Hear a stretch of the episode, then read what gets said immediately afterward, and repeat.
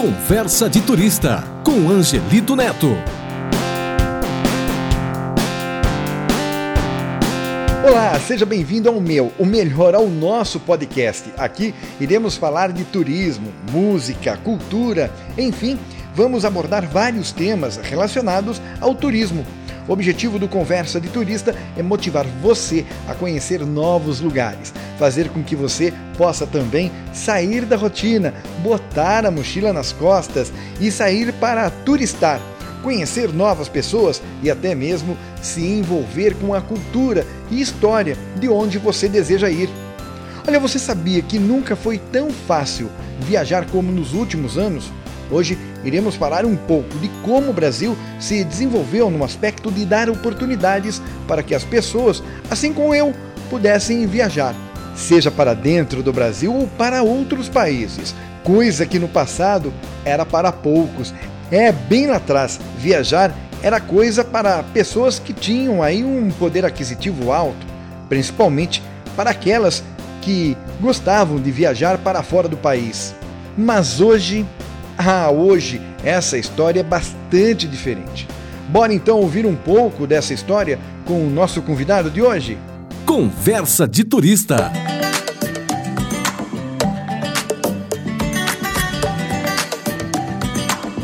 Bom, Conversa de Turista hoje recebe Cláudio Dantares. É, o homem gosta de viajar, já conheceu vários países, inclusive é uma das pessoas que motiva eu e minha esposa a viajarmos.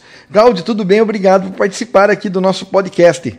Muito, muito obrigado a você, Angelito. É sempre um prazer falar com você. Legal. Cláudio, como é que começou esse gosto pela viagem? Você já conheceu quantos países? Oh, Angelito, é uma história muito longa. Na verdade, eu comecei a viajar muito cedo. Eu tive a oportunidade, aos 15 anos, de viajar para os Estados Unidos, numa época, no final dos anos 70, onde, onde, onde viajar era muito restrita a muita pouca gente. Ah, você ah, sabe que as viagens aqui na América do Sul, 2% da população podiam viajar, ou tinham o hábito de viajar. A grande massa, a grande massa da população, 98%, não viajava porque não tinham os aeroportos, os aeroportos, ah, as passagens aéreas eram muito caras, viajar pelo Brasil era muito caro, ah, destinos como Foz do Iguaçu, Manaus, o Nordeste eram também meio inóspitos, não eram tão convidativos para a viagem, e a viagem em si não era uma preocupação do brasileiro. A preocupação do brasileiro era conviver com a, com a inflação. Eu não sei se você é dessa época ainda. O brasileiro tinha dois sonhos. Conviver, uh, um primeiro era a casa própria, o outro uh, viver, uh, se sair bem na época da inflação. A gente teve a eliminação da inflação uh, galopante há quase 30 anos atrás, em 1994. E com a inflação e o, o, dólar e o real e a moeda na época cruzado, o real, era, era extremamente desvalorizado. Então você imagina, o mundo não era, um, ah, o brasileiro não tinha acesso aos destinos internacionais. A grande massa não, não viajava e também não era hábito viajar. Com a estabilização da economia, em 94, e com a, a valorização do real, isso é uma coisa muito importante, o brasileiro começou a viajar. Claro, a gente analisa isso com números. Para você ter uma ideia, em 1994, quando veio o Plano Real, que é um plano de estabilização da economia, um plano de sucesso, uh, viajavam pelo Brasil, Brasil Brasil afora, ou seja, o número de emissão de passagens, 28 milhões de pessoas. Tá? Em 2002, quando o Fernando Henrique terminou então o novo governo, o Lula, ele entrou com um plano de desregulamentação das, uh, do preço das passagens aéreas. O que, que é isso? O governo disse que deixar para o mercado a determinação, a fixação dos preços. O governo não ia mais intervir na, na, na, fixação dos preços das companhias aéreas, livre mercado. Então as companhias começaram a praticar preços que uma competição entre quatro, cinco companhias aéreas na época, começou a fazer com que fosse mais atrativo para o uh, brasileiro poder viajar. Isso em 2003. Só para você ter uma ideia, três anos depois, 2005, o Brasil já tinha 60 milhões de viajantes. Dobrou praticamente em cinco anos o número de viajantes pelo Brasil e no mundo. E um ponto mais forte que eu acho que é o catalisador de todo esse processo foi a âncora cambial. O Brasil teve, durante 25 anos, um real muito forte. Então, a gente já teve, a gente teve durante o plano real aí um por um, depois a, a, ele subiu um pouco mais, mas o real muito valorizado em relação ao dólar. E isso permitiu, por um lado, a, a indústria nacional resolvendo o problema, aumentaram maciçamente as importações, mas o brasileiro teve condições de viajar para fora, comprar dólares e viajar para fora. É, o brasileiro chegou a ser um dos maiores, maiores visitantes dos Estados Unidos, da Flórida dos Estados Unidos. Aquilo que era um sonho para o brasileiro, aquele que ele via na, na, na, televisão, o sonho das férias americanas, então ele acabou se adaptando a essa realidade também. Ele acabou ah, absorvendo. Porque, porque houve, exatamente, se adaptou porque tinha condições para que ele pudesse satisfazer essa vontade. Né? Um real forte, um dólar baixo, o dólar também era, era bastante baixo nessa época, durante 20 anos, então, o brasileiro soube aproveitar muito bem, combinar férias com cultura e com estudo. Muitos brasileiros foram estudar lá fora, muitos brasileiros foram aprimorar seus estudos lá fora, fazer curso de pós-graduação, foram estudar, e outros foram viajar. Na verdade, uma grande parte da classe média brasileira teve a oportunidade de passar férias em Miami, ou na Argentina ou na Europa, no resto do mundo. Para você ver, de, de, em 20 anos, vamos comparar 20 anos, tá? de 94 até 2014, de 28 milhões, foram quase 3 milhões de viajantes em 2014, antes da crise da Dilma. É muita gente. É, é mais ou menos, você quintuplicou, multiplicou por 5 o número de brasileiros que viajaram para fora. Agora, para quem é. não sabe, né, Cláudio, a gente está conversando aqui, mas é, nós que viajamos, você que viaja mais que eu, a gente sabe o quanto que isso acaba gerando de emprego nos aeroportos. É, é olha os investimentos do Brasil, os investimentos que o Brasil fez, os investimentos aeroportuários. O Brasil dá um banho de turismo no mundo. O brasileiro está começando a ver agora a beleza, a atratividade da indústria do turismo brasileiro, que está numa fase muito madura. Né? Você tem resorts brasileiros aqui no Nordeste, aliás, do país, com qualidade internacional. O Brasil ele não recebe turista porque é o Brasil é um país caro até há pouco atrás. Hoje, hoje mudou um pouco. O dólar desvalorizou 40% nos últimos oito meses, o real muito valorizado. Agora ele está chegando numa cotação que vamos dizer normal. E nós não estamos acostumados com um câmbio normal, como devia ser sempre. O, esse câmbio de quase seis reais é um câmbio real. Nós vivemos numa época de câmbio artificial. Eu te digo isso, eu sou economista, eu te digo isso, eu afirmo isso para você. E isso agora está fazendo com que haja muita dificuldade para nós viajarmos para fora, mas a gente tem condições de conhecer o Brasil, que muito brasileiro conhece, a maioria do brasileiro conhece muito bem lá fora e conhece pouco o Brasil. A gente está conversando com, é. com, o Cláudio, as pessoas ficam, mas o Cláudio está falando muito em economia. É que o Cláudio é formado em economia. E aí os números, Cláudio, acabam é, é fazendo vários filmes na sua cabeça, daquilo Sim. que era, daquilo que passou, daquilo que estamos vivendo, né? Sim, Angelina, para você, você ter uma ideia, tudo que eu estou falando é com base na interpretação dos números. Eu estou comentando a realidade através dos números como se apresentam. O Brasil, de 24 milhões de viajantes, teve nos 20 anos crescendo quase 100%, quase cinco vezes mais. Isso é um crescimento chinês do turismo brasileiro. O Brasil, o, o, o Brasil fez investimentos aeroportuários fantásticos com criação e, e manutenção desenvolvimento de novos aeroportos, aeroportos com qualidade internacional em, em, em polos turísticos brasileiros, como Foz do Iguaçu, Manaus, todas as capitais do Nordeste, uma coisa que nós nunca tivemos antes na nossa história.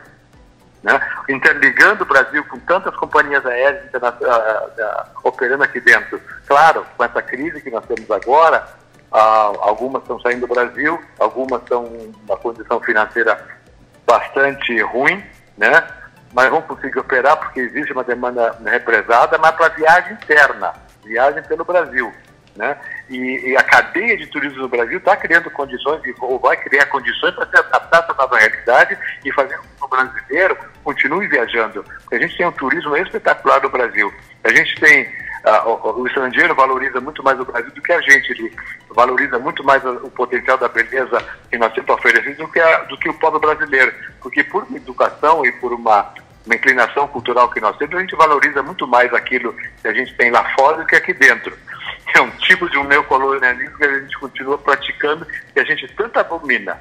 Mas o europeu e o americano, quando olham para cá, eles, oh, coitados brasileiros que não valorizam o que tem. É aquilo que a gente sempre falou, né, Cláudio? É, você vai hoje nas lojas, anda pelo comércio e você vê os letreiros com nomes americanos. E as pessoas parecem que cultuam né, a cultura norte-americana. Nada contra, pelo contrário, eu acho até legal você ser influenciado por uma outra é, cultura, é, mas tem que valorizar aquilo que tem na terra, é, né? Você fez uma observação bastante própria, é bem isso a gente, a gente, uh, a, a, nossa, a gente é muito exposto através da televisão a filmes americanos, ao modo de vida americano, ou, a, a, vida como um sonho americano. E na verdade é que a TV transmite os filmes americanos, transmite os programas de televisão. E a coisa não é bem assim. O Brasil que vai lá fora, ele é, eles começam a ver a realidade um pouco mais como ela é e não como ela é apresentada, né? Então, às vezes existem essas experiências de você ir para o país e olhar, não, não é bem assim. A coisa não é bem assim, como se diz. Mas o brasileiro sempre ele valoriza muito aquilo que vem de fora, ou aquilo que é de fora, e, e, e menospreza um pouco aquilo que é nacional. Isso, isso até com produto. Até um produto que é fantástico brasileiro, produção brasileira, que é importado, que vem lá de fora, é muito melhor que o nosso. Né? A gente tem uma postura, um posicionamento isso vem desde a época da monarquia, né? Tudo que era da metrópole de Portugal era melhor do que tudo aqui no Brasil. Agora vamos ao que interessa, Cláudio. Estamos aqui conversando sobre turismo. Eu que já viajei e conheci alguns países em menos de cinco anos, a média de dois por ano, isso acaba influenciando muito, não é? é, é no jeito de ser da pessoa. Você, em pouco tempo, você teve essa oportunidade com o Real Forte visitar tantos países, né? Eu acho que contribuiu para a tua maneira uh, diferente de enxergar o mundo, a tua maneira de uh, melhorar a tua capacidade de votar, de escolher o que você quer para o futuro. A gente acaba conhecendo culturas diferentes, né? O mecanismo diferente de cada país. Agora, a pergunta que eu queria fazer é o seguinte: qual foi ou foram os países que você visitou que deixou ou deixaram boas lembranças e você voltaria inúmeras vezes para visitar? Olha, eu vou dizer uma coisa para você. São dois países que eu vou dizer para você: Peru e Turquia. O Peru, porque aqui na América do Sul é próximo da gente. E é um país que a, história do Brasil começou aqui em 1500, foi descoberto pelos portugueses pelo Eduardo Cabral. No Peru, eles têm uma civilização há, há mais de 5 mil anos, que são os Incas. Né? Antes é, da civilização pré-Inca, que uh, veio para cá antes, que teve aqui antes dos espanhóis. Então eles têm uma história muito mais longeva do que a nossa, muito mais rica do que a nossa, né? E, e, e isso é muito bonito. Você vê um país que valoriza a sua história, valoriza seu legado, valoriza seu legado étnico, você tem cidades que preservam o seu passado, né? Então isso eu acho fantástico. E é um país barato de se conhecer. é um país barato para brasileiros, ainda continua a ser barato para os brasileiros. E é um país que também, cuja moeda local também se desvalorizou contra o dólar, assim como o Brasil também, então ele continua, assim, não, não é um país caro, não, né, como os Estados Unidos hoje, os Estados Unidos hoje a, a dólar a 100 é caríssimo, né, mas cara, é caríssimo, é proibitivo, quase. E um outro país que eu diria, Angelito, é a Turquia você imagina a Turquia, tudo aquilo que você aprende na, na história com Constantinopla, uma, uma cidade que foi a capital de três impérios uh, mais longevos da humanidade durante quase dois mil anos, como, e, e onde se expandiu o cristianismo para o mundo. Não, é uma coisa fantástica. A Turquia que está aí é um país extremamente atraente para brasileiro, fantástico. Então, esses dois países, é para mencionar esses dois que você me perguntou, mas tem vários outros países que, que valem a pena uh, serem visitados. Eu tive a oportunidade de conhecer nos últimos 40 anos, mais, quase, mais, um pouco mais de 100 países. E esses países, claro, durante os últimos 30 anos, 35 anos, eles também evoluíram. Hoje, eles não são mais aqueles que eu conheci 30 anos atrás. Assim como o Brasil. Quem sai do Brasil nos anos 80 e volta hoje é um outro país. Quer dizer então que Turquia e Peru você voltaria inúmeras vezes? Conheço o Peru, eu já fui mais de 20 vezes no Peru. É um dos países mais apaixonantes que eu conheço. E eu conheço o Peru, conheço Cusco, conheço o Lago Titicaca, conheço o norte, Iquitos, que é a selva amazônica, eu conheço o sul, ah, que é fantástico também, que é a Cidade Branca. É, é um espetáculo. E eu vou acabar confessando aqui, né, nessa nossa conversa, que eu acabei sendo influenciado a conhecer um bairro em Lima. Eu fui conhecer Gamarra. Eu fui Gamarra, influenciado por, um, por, um, por uma pessoa chamada Cláudio, que falou: olha, você vai para Lima, mas vá para Gamarra, Gamarra, vá para Gamarra. Eu falei, poxa, Gamarra, acho que dá duas, três vezes a nossa, a nossa 25 de março aqui. É Sim, muito então, concorrido. Eu vou dar um, um dado para o teu espectador aí, para o ouvinte. O Peru, o Brasil tem 200 milhões de habitantes. O Brasil tem o dobro da população do México e quatro e cinco vezes a produção do Peru, tá? A, a população do Peru. O Peru produz o triplo da produção brasileira de roupas. Eu imagino. Né? Por, porque é o país exportador para os Estados Unidos, tem licença para Lacoste, tem licença para grandes marcas americanas de roupa, para o mercado consumidor de 350 milhões de pessoas que estão nos Estados Unidos da América. E de lá exporta para o resto do mundo. Nós temos, ah, no nosso varejo, a gente compra roupa que é produzida no Peru, porque ela tem um, um dos melhores algodões do mundo, tem um custo de mão de obra fantástico, uma qualidade excepção de costura excepcional. E melhor do que muitos países europeus tem marcas europeias que vêm para o Peru para produzir. A Lacoste é uma licenciada internacional. O Peru tem a licença para produção internacional e exporta para o resto do mundo. O Peru é um dos maiores produtores de jeans do mundo. Você, já, você sabia disso? Não. O Vietnã está começando agora e o Peru. As marcas uh, premium americanas compram tudo no Peru. Bom, nossa conversa está chegando ao fim. Claudio, você hoje é, um, é proprietário de uma agência de turismo, não é? No interior de São Paulo, em Bragança Paulista. Como está sendo uma pessoa formada na área de finanças migrar para este mundo do turismo? Como nasceu, Cláudio, essa ideia ou sonho de ter a sua própria agência de turismo? Para, eu, eu, eu, eu, eu tive uma oportunidade para mim para rentabilizar o prazer. Né? Hoje eu faço viagem, eu, eu, conheço um pouco e quero passar um pouco da minha experiência para os outros. E eu acho que com agência de viagem eu tenho, eu exerço uma paixão muito grande de ter da viagem. E compartilho, e compartilho, consigo compartilhar tudo que eu aprendi ao longo dos últimos, sei lá, 40 anos de viagem, de experiência internacional que eu tenho. E como economista eu consigo fazer as melhores escolhas de viagem ao redor do mundo.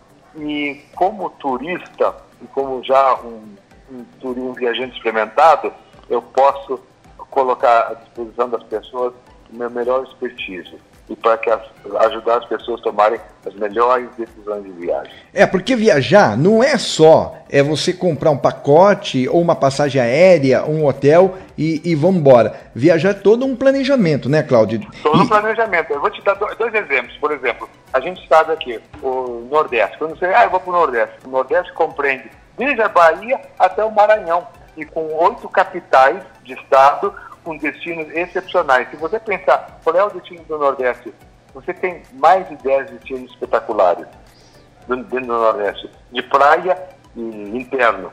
Né? Você imagina você indo para a Patagônia. Como é que você vai para a Patagônia na Argentina? A Patagônia argentina chilena, ela é metade do continente. É metade do, do, do continente sul-americano. Né?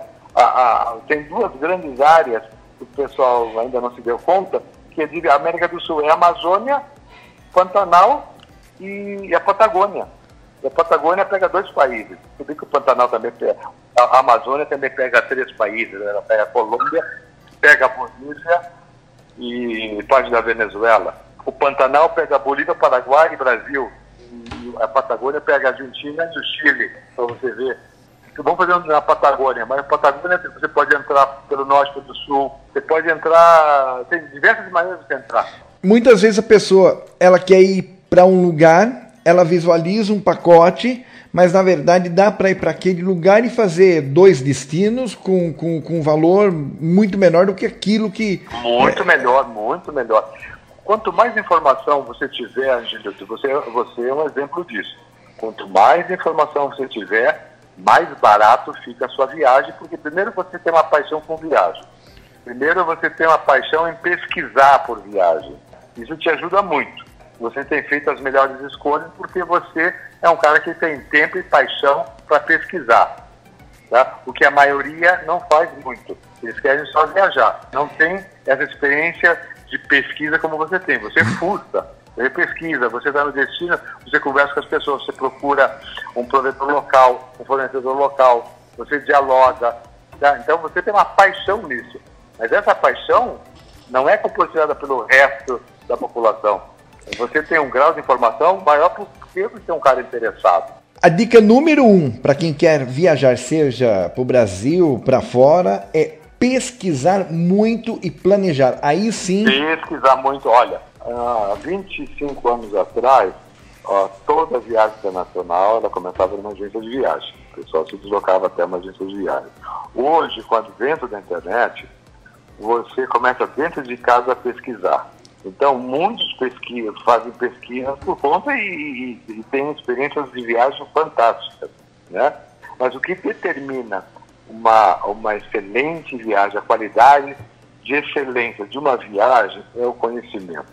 É o que você, é, a, que você, é o conhecimento através das suas pesquisas, ou da onde você obtém a informação.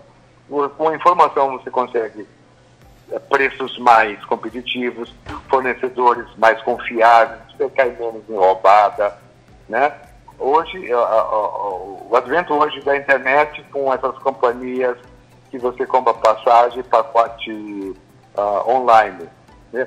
Com essa pandemia, com essa pandemia, ela mostrou que muitos viajantes ficou, ficou ficaram órfãos, né? Ficaram órfãos, porque a, a companhia não dá para atender todo mundo.